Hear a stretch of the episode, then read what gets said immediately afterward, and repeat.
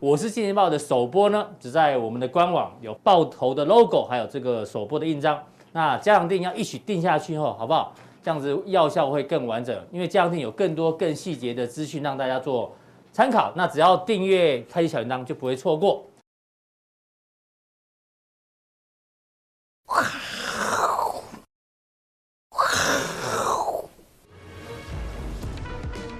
欢迎大家收看，我是金钱豹。那我是谁呢？我是施工传奇。恭喜大家，我今天终于把大 K 干掉了。啊，今天我来主持这个节目，有没有一阵这种狼外婆的笑声？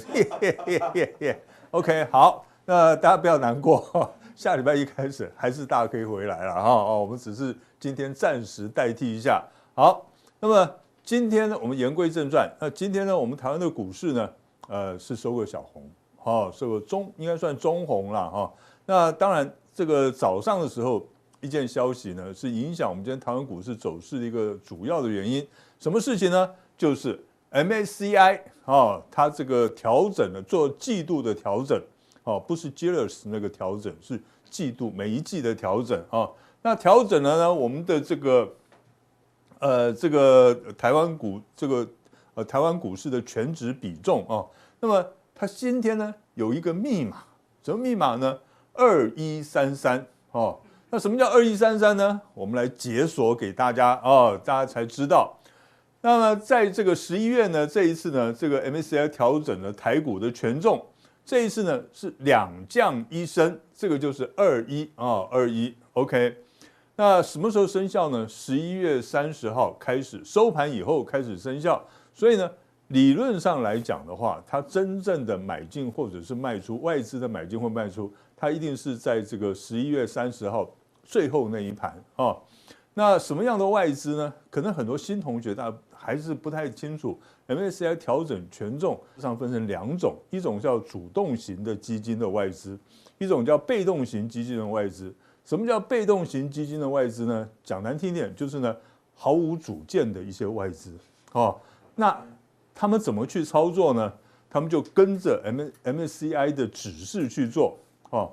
那所以呢，每一季他们会调整一次，就是说，好，你在这个我们看啊，它有三个跟我们台湾股市有关系的，有三个这个呃市场的指数，一个是全球新兴市场指数，一个是亚洲除掉日本之外的指数哦。其实这一个它这个讲的就比较呃。笼统一点，因为很奇怪，亚洲为什么要除掉日本的指数呢？就是呢，因为亚这个在亚洲里面，只有日本呢，它是一个成熟的市场，其他的呢都是新兴的市场。所以呢，简单的讲，它的名字叫亚洲新兴市场指数啊。OK，那另外还有全球市场指数，它就整个国整个全世界，不管你是这个呃成熟市场还是呢新兴市场，通通纳在一起啊。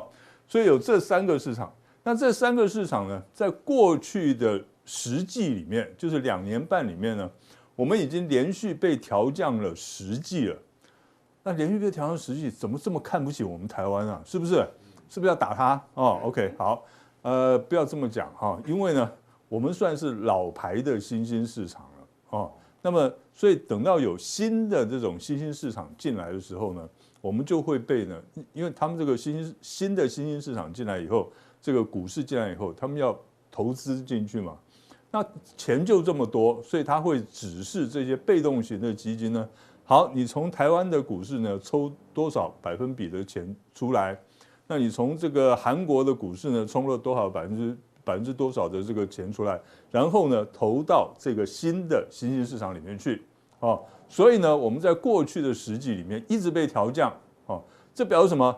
这表示我们台湾是老牌的新兴市场哦，不是小鲜肉，懂了吧？哦，OK，好，所以呢，呃，是好事也不是好事，哦，也是坏事，OK，好，那这一次呢，其实呢，它是两降一升，其实两降一升呢，其实对我们台湾来讲的话，在过去这十季里面算是不错的了，你知道吗？算是不错的。哦，以前呢都是呃说两降一平哦，或者是三降哦，这个都有都有过哈。那这一次呢还有升还有升级的不错喽，而且升级是谁？全球市场指数，它这个占的比例是比较重的。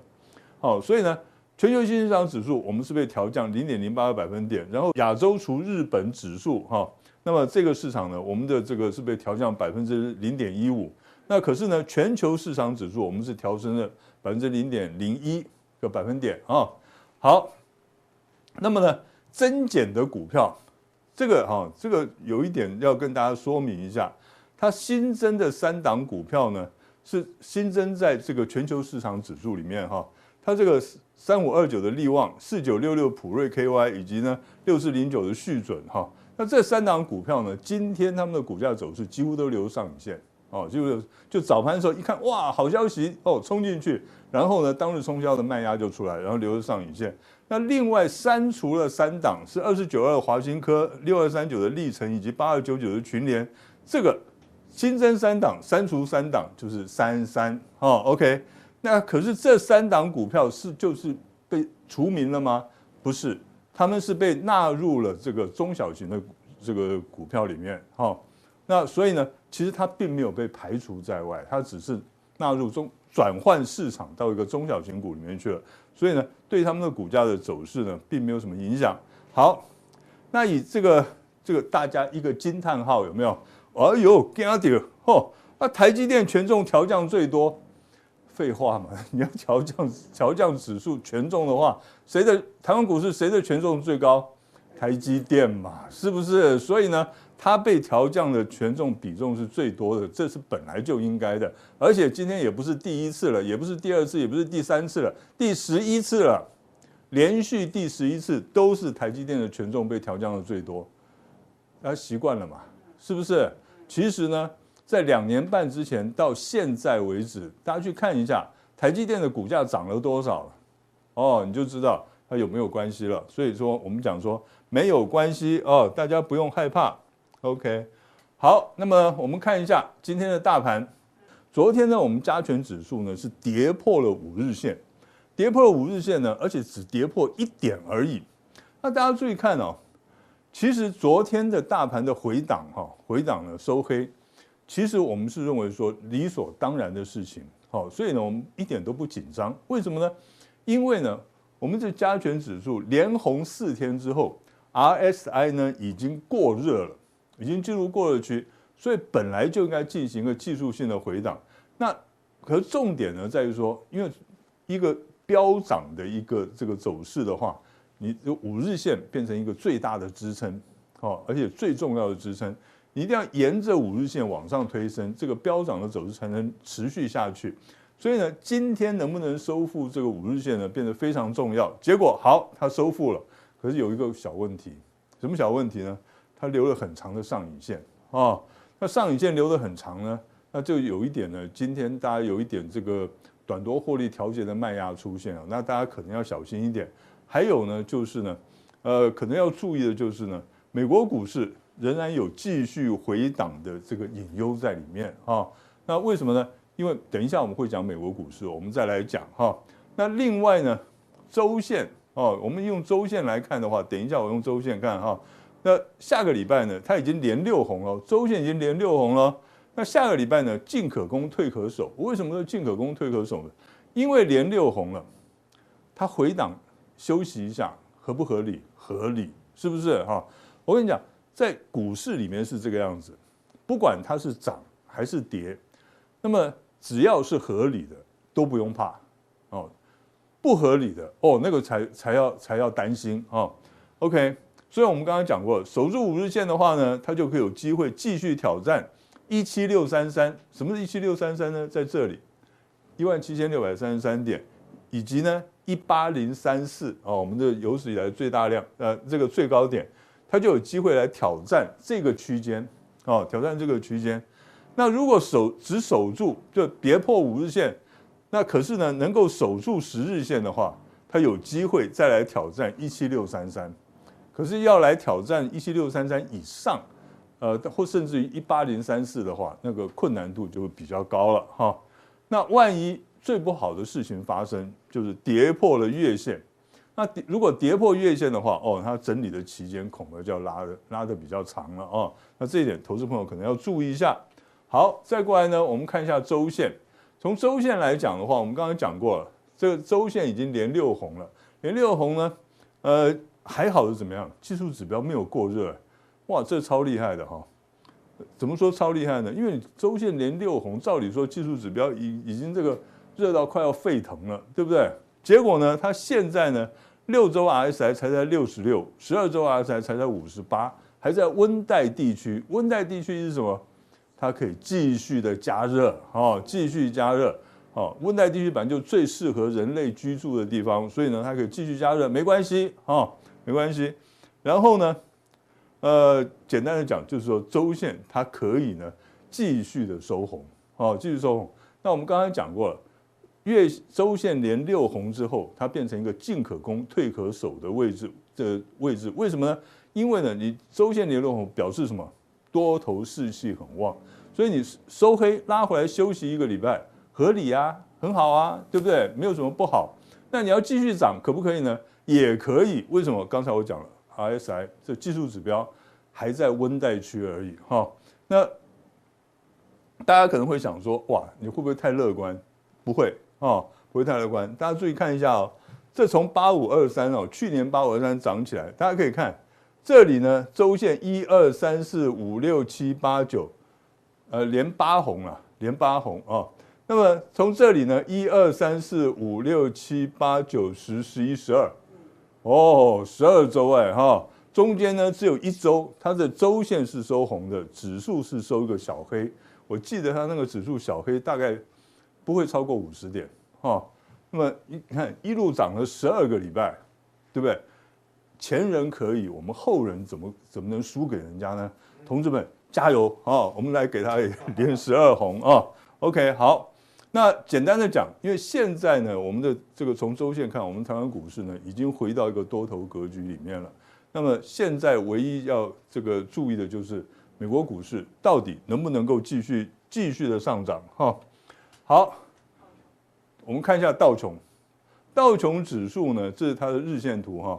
连三黑，连跌了三天，这条是月线，它已经非常接近月线了。事实上呢，它跌破了这个十日线哈。这你看一个飙升的走势哈，尤其在最后这一段，它连连涨了呃，它只有一天是收黑的，它涨了八天哈，八天里面呢，它用非常高的角度，九将将近九十度的角度呢，连几乎是连红八天。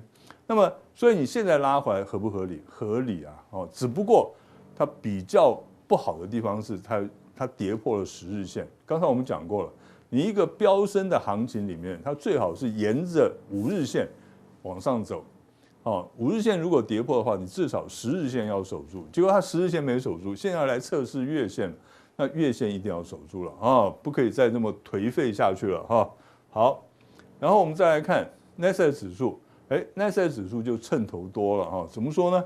它才刚刚跌破十日线而已哈，那这个月线呢还有一段距离，所以呢我们可以这个注意一下呃未来的发展。不过呢，我在这边跟大家讲一下，纳斯达克指数呢昨天也是开高走低，虽然指数收红的，可是 K 棒是收黑的。从这一点来看，我比较担心他们今天晚上呢，这个美国纳斯达克指数呢有可能会继续收收黑。而且呢，不排除有收长黑的可能，哈，这一点大家要注意一下。可是如果他今天看回不回，拉出一根长红的话，哦，搞不好哦，他再稍微整理一下又要上去了，哦，这一点大家可以要可以特别的注意。好，我们再看费半指数，哈，费半指数是现在最强的，哎，很奇怪哦，三十年风水轮流转。之前呢，三大指数，其他不知道道琼啊、纳斯达克指数跟 S M P 五百指数都在拼命创新高的时候，费半指数呢在这边哇委屈了好久，然后呢到最后的时候哇，你看这一波这八天，你现在怎么走的？是不是哈？你有没有觉得好像坐那个一零一的那个电梯一样哈，直接就喷上去了哈？OK，所以呢，它现在拉回来回档的，从光是这一波来讲。它回档呢，还没有当初上涨的百分，大概差不多百分之三十而已哦，所以它还是属于一个强势回档，而且呢，它还是站在这个十日均线之上，所以这这个费半指数呢，呃，我们要注意一下哈，就是说，如果说它再拉回来的话，那它也要呢守住十日线好，也要守住十日线。那这样子的话，呃，它才有机会继续往上走。那费半指数如果能够维持强势的话，那台湾股市呢，尤其是电子股，就比较有机会呢，再继续的往上走了。那当然，费半指数万一这个展开一个波段的回档的话，那我们台湾股市呢，像是这些台积电啊、联的联电 ADR，还有呢这个日月光的 ADR，可能呢都会出现一些被受拖累的情况。那我们加权指数呢，要再往上攻，困难度就比较高了。好，那以上呢就是我们这个今天的加强地。那等一下那我，欢迎大家来看我们的这个呃。好，我们现在刚刚看的讲的是普通定啊，那么呃普通定里面的加强定，好，那我们等一下呢，我们再来看我们的加强定。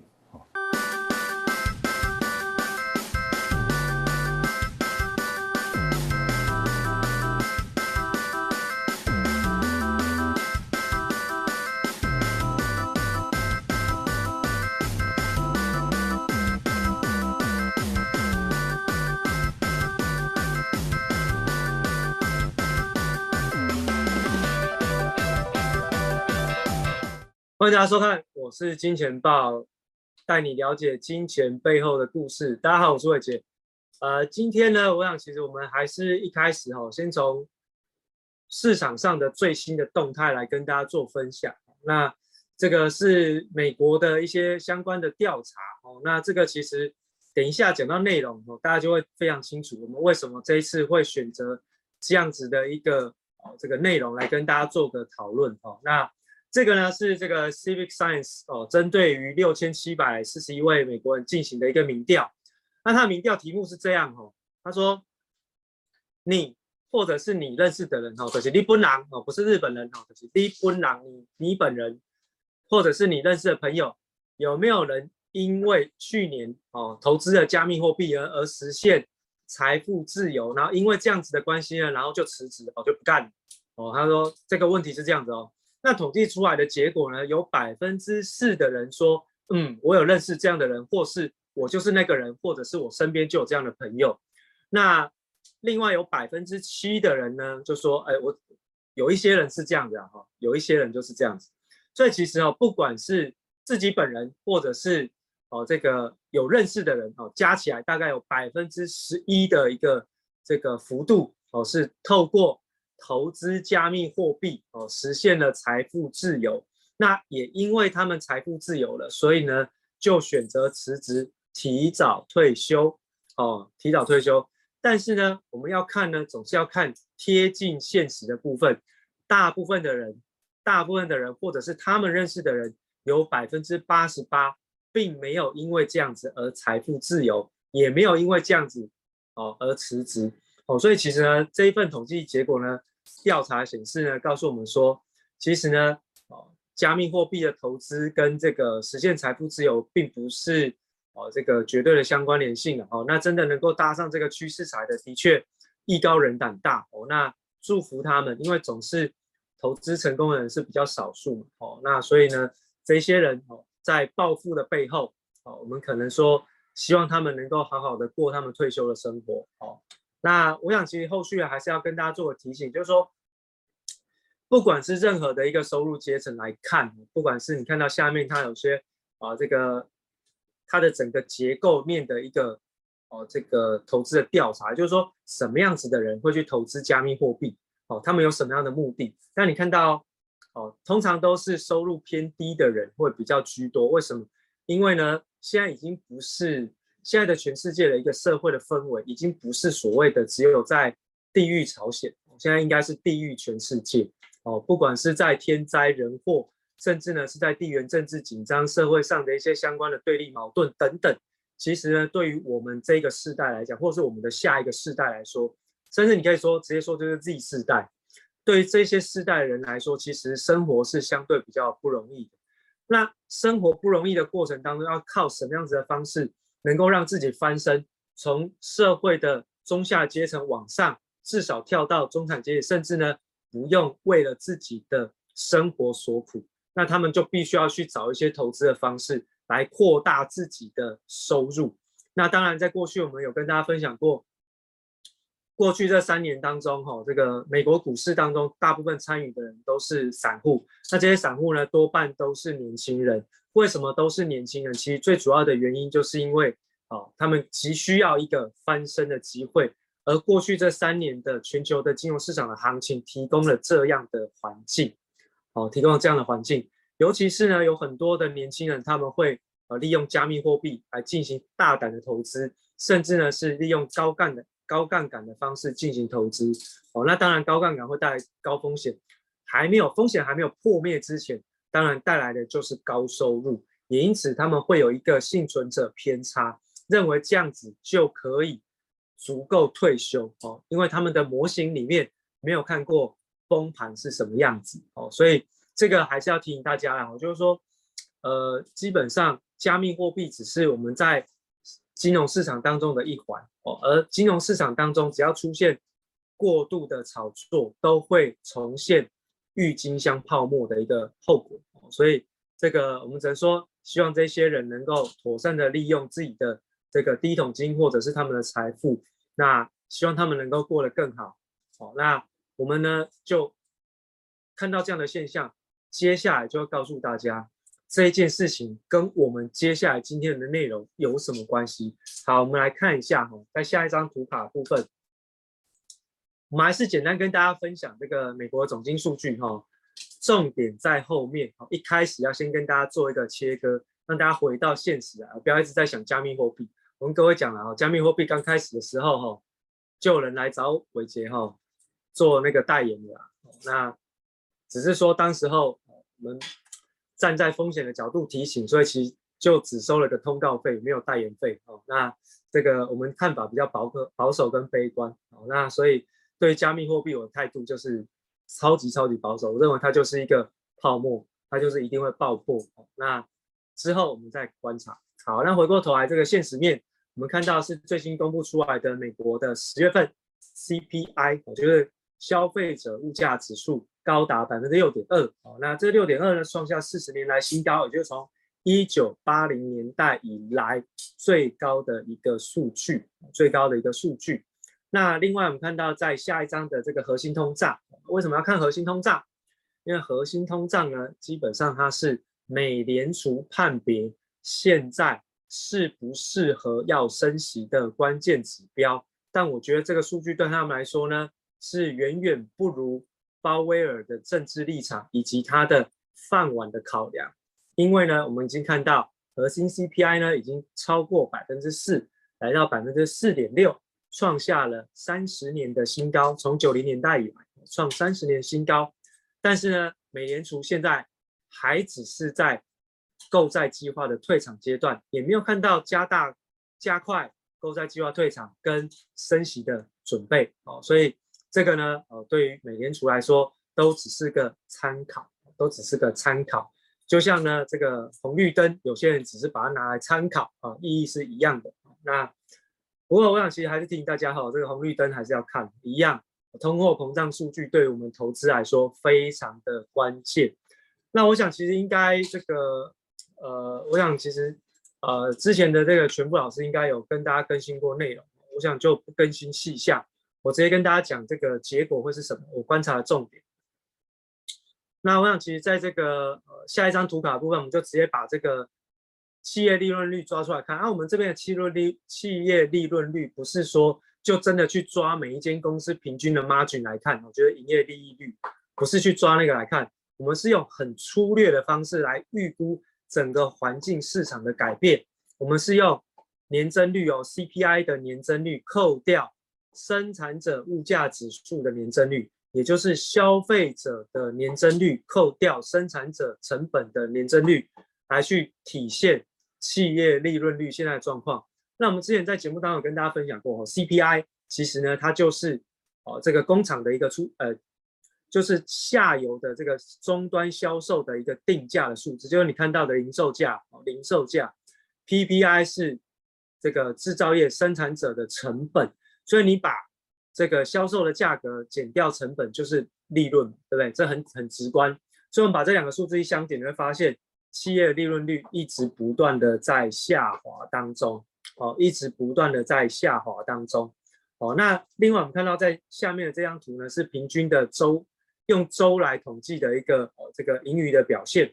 那这盈余表现呢，其实也都在历史低档这附近哦，历史低档附近。所以对于企业利润率往下重挫的一个过程来说，其实也代表着企业的 EPS 是表现是相对的比较差哦，相对是比较差哦。所以其实对于整个整个图卡上面来说呢，对于美国的消费者来讲，或者是对美国的企业来讲，是处于在一个地狱当中，企业赚不了钱，然后呢，消费者买到贵的东西，然后压缩到他们的可支配所得，影响到他们的生活的品质。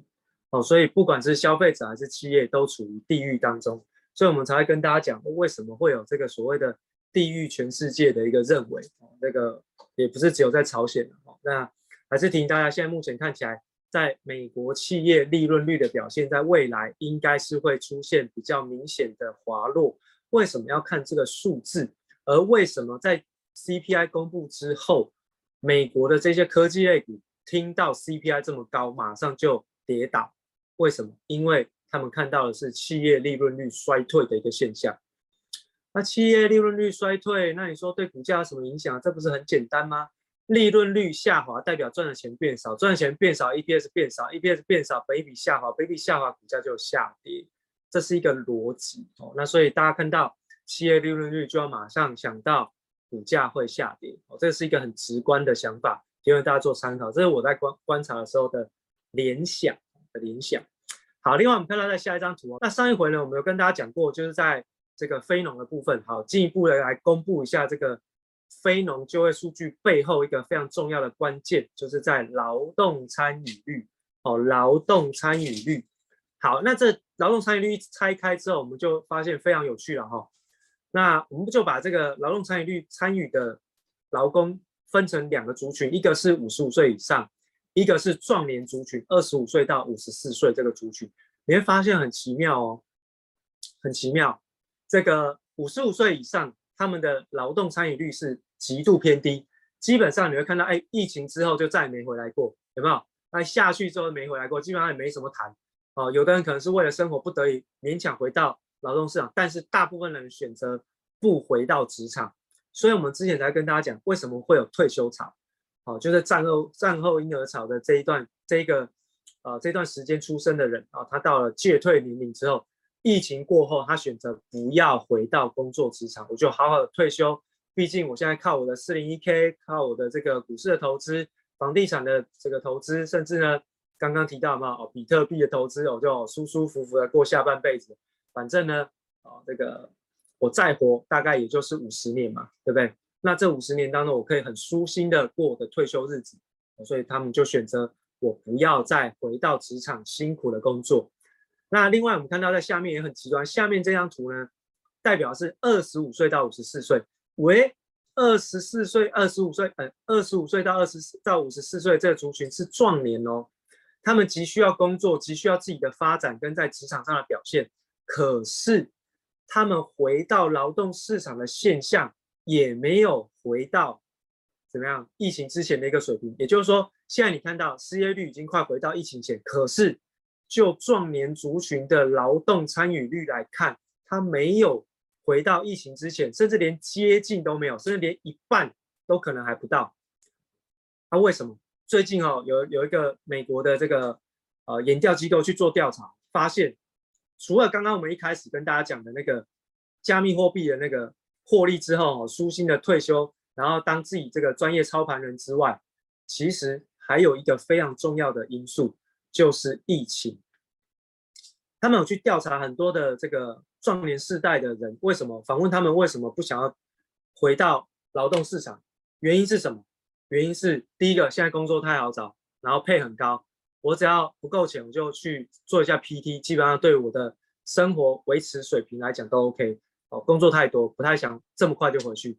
第二件事情是重点，因为这些人在过去疫情期间。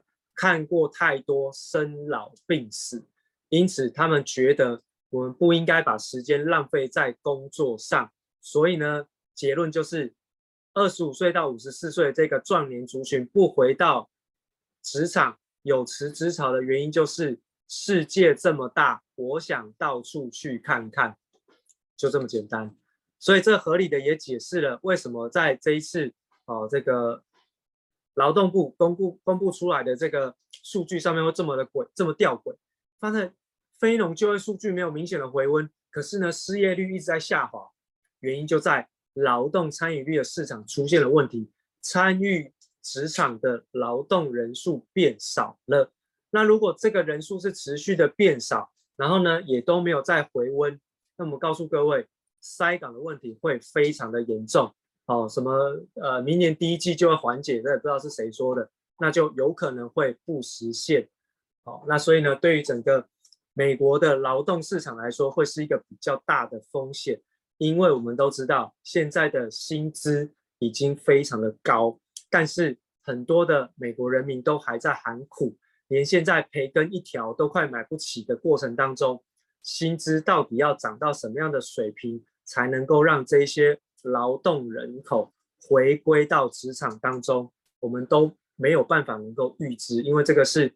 公司去做的一个评断，可是如果薪资一直不断上涨，然后跟各位讲，刚刚你看到那个企业利润率会下滑的更快，因为刚刚我们只是用 CPI 减掉 PPI，并没有去真正的反映到劳资成本的增加这件事情，所以这个后续才会跟大家讲哦，利润率下滑是一件很恐恐怖的事情。好，那这一次 CPI 公布出来之后呢，在市场上针对美联储的一些相关的。利率决策呢，又有了新的变化，明显的就有三条线。那当然看完之后，我也三条线。那这个下面这条蓝色呢，是对于明年中的一个升息的预期，然后黄色是九月份，那红色呢是明年年底之前。那在 CPI 呢公布出来大幅度往上升之后，市场上用利率期货交易出来的结果，哦，出现了一个还蛮明显的变化，就是明年年底之前。FED 有可能升息超过两码以上，哦，升息超过两码以上，这个是最上面那条线告诉我们的这个数据，哦，跟市场上的反应。那下面基本上就不变了，只是说，哎，到底是年年中哦，夏天要升息还是秋天要升息的变化而已，但基本上都是要升息。但我告诉各位哦，这张图卡是利用美国的利率期货交易出来的结果，不代表 FED 会照着做。而且呢，我已经告诉各位啊，FED 利率决策已经错误，也已经犯下错误，它已经错过时间点，所以呢，现在就很尴尬。因为呢，美联储现在面对到通货膨胀的压力，通货膨胀很麻烦，你知道，当通货膨胀持续，它要一直宽松来刺激金融市场的时候，会影响美元的升值，而美元不升值会让通货膨胀呢更严重。所以一边是通货膨胀，一边是金融市场的崩盘。早面对晚面对都是要面对。拜登政府为什么迟迟的不决定 FED 人选是谁？其实我相信这个东西也非常有关，对不对？哦，你不面对实体经济的变化，呃，通货膨胀已经让你这一次失去了维吉尼亚州，甚至呢，我大胆跟各位研判，拜登应该不会连任，他一定不会连任成功。为什么？如果现在的通货膨胀持续居高不下，你跟我讲，明年期中选举就可以看出端倪。好，根据。啊，过去的民调显示哦，只要在期中选举之前哦，总统的满意度哦是低于四成以下，基本上期中选举很难选，基本上就会变成是掰咖政府。所以明年拜登政府掰咖的机会很高很高很高。那如果是掰咖，那美国的国内空转的情况会更严重哦。好，那回过头来我们就看一下美元吧。刚刚就提到美元哈，那美元的部分呢，我们看一下这是 Bloomberg 的这个美元指数。那美元指数呢，在那一天。CPI 公布完之后呢，快速度的攀升到九十五，好，那攀升到九十五，你说有什么意义？当然有意义啊。第一件事情对台北股市就是一个压力，因为外资就开始撤出。那第二件事情呢，美元的紧缩代表货币政策紧缩的开始，货币政策一紧缩，市场上的资金流动性变少，资金流动性变少，影响美国股市嘛。所以美元创高是有它的意义存在的，是有它的意义存在。另外，我们看到下面这一张图卡呢是。长期的美元指数的表现，你会发现它 W 底打得真是漂亮哦，W 底打得真是漂亮，那也创下了今年以来的新高。那这 W 底呢，这个涨幅满足，我们已经帮大家算过，它就慢慢的往那个地方靠拢。